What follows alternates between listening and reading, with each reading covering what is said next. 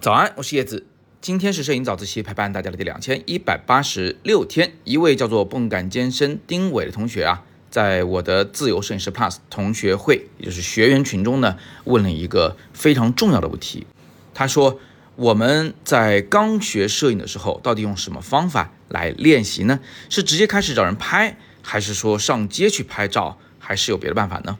你看，在现在这个时代哈，我们学摄影真的是很方便，但是练摄影从哪开始，还确实是需要好好琢磨一下的。首先呢，从大的面上来说啊，其实练习摄影呢，并不需要去特别刻意的做些什么事情。比如说，我为了练个摄影，我坐飞机去一趟新疆，这倒不是不行啊，只是说。这种练习啊，它反而是比较慢的。首先呢，是因为你一年没有那么多个假期啊；其次呢，是因为你在旅行的过程中啊，如果去拍照的话，其实你分给拍照这个部分的精力不是特别的多，比你想象的少。那我们应该怎么办呢？有两个主要的方法。第一个就是把你的生活变成摄影的练习场，在这个咖啡厅里面吃个小蛋糕的时候，哎，你练练食品的静物拍摄；在陪女朋友去游乐场的时候，拍一拍人像摄影。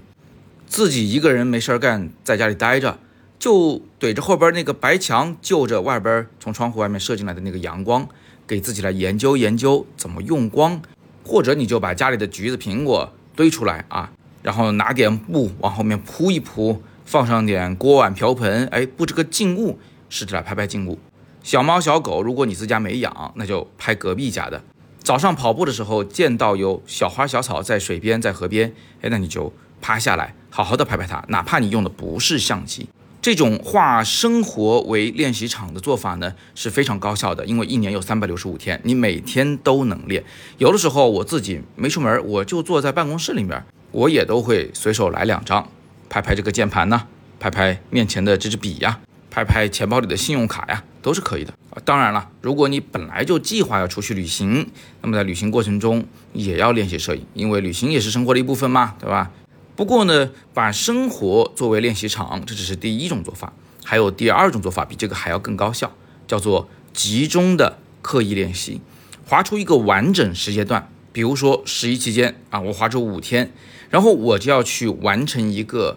主题的创作，给自己命一个题，开一个题，然后就着这个主题，绞尽脑汁的去拍出一组完整的摄影作品来。刻意练习啊，因为强度大。所以呢，它的学习效果会更好一些。当然，最好的情况就是在你练习的同时呢，一直有一个老师在你旁边去指导你，告诉你你今天的拍摄怎么样，你明天应该如何改进，及时的去帮你发现一些问题。那五天以后你拍完，你发现哦，这个作品真的是很完整啊，而且能够相对比较充沛的去表达你的想法、你的世界观啊、你的情绪或者是你的成长的历程，都放到这个照片里面了。那感觉是相当的好的，会非常有成就感，因为你拍的不是散片，不是东一榔头西一棒子，不是一朵小花儿，那接下来你又拍了一个人物，后来又拍了一座山，啊，不是这个东西，它是在一个统一的、有深度的主题下的一组完整的摄影创作，而这个时候我们可以管它叫做艺术作品了。当然，这种有深度的摄影的学习机会的并不是特别常见，在我这里呢，我们就管它叫做摄影工作坊。而疫情之后啊，第一场的摄影工作坊，我就将在国庆期间在深圳举行。我们的开课时间呢是十月的一日到十月的五日。不管你是什么基础，不管你准备用什么器材来拍，哪怕你零基础，哪怕你用手机，只要你对艺术感兴趣，你尽管放马过来，我教你怎么去做艺术的创作。感兴趣的同学直接扫描我语音下方那个二维码里的海报，加我们的课程顾问，向他咨询详细信息。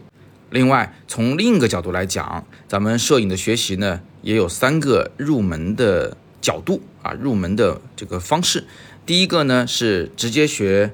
技术，就是构图、光线、色彩等等这些美学的技术，让你照片变得更漂亮。还有一个呢是直接去学习器材，学习什么啊，光圈啊、快门呐、感光度啊。很多男士喜欢从这个角度入门学摄影。其实还有第三个方式，就是直接学表达。我们干脆直奔艺术的本质，就把这个视觉上的平面图形啊，也就是这个照片啊，把照片的所有元素当成一个视觉的语言，向整个世界去呐喊出我们的心声。那我的摄影工作坊呢，就是教艺术表达为主的，它也是在我的摄影教学体系里面最高阶的一种，也是我的学生们最期盼的摄影线下课之一。所以再次提醒，如果你想十一与我见面，跟我一起高强度练习摄影，练习五天，产出一组完整的摄影作品的话，别忘了点击今天的微信公众号“摄影早自习”的第二条图文链接，去了解我们的二零二三届